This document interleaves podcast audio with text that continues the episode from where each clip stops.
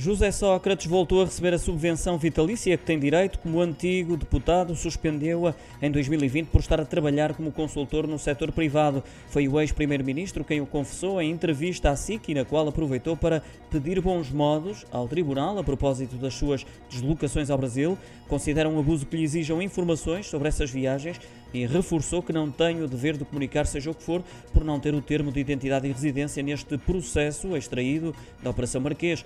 Relembro que José Sócrates vai a julgamento por suspeitas de três crimes de branqueamento de capitais e três de falsificação de documentos.